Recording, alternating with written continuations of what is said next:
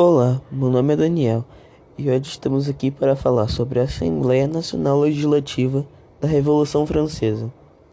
A Assembleia Nacional Legislativa foi o parlamento francês instituído pela Constituição de 1791 durante o processo conhecido como Revolução Francesa.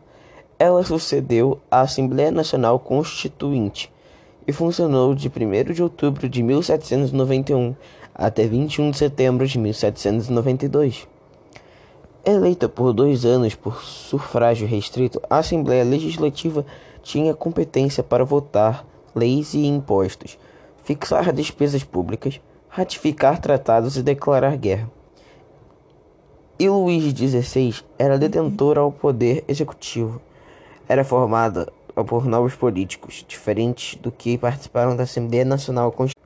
Já que havia tudo sido decretado que nenhum membro da antiga Assembleia seria elegível, todos sob o domínio de Ro Robespierre, era formada maioritariamente por burgueses, por nobres e pessoas do clero, em bem menor número que na Assembleia Constituinte, membros de profissão liberais, intelectuais, na maior parte médicos, advogados e militares.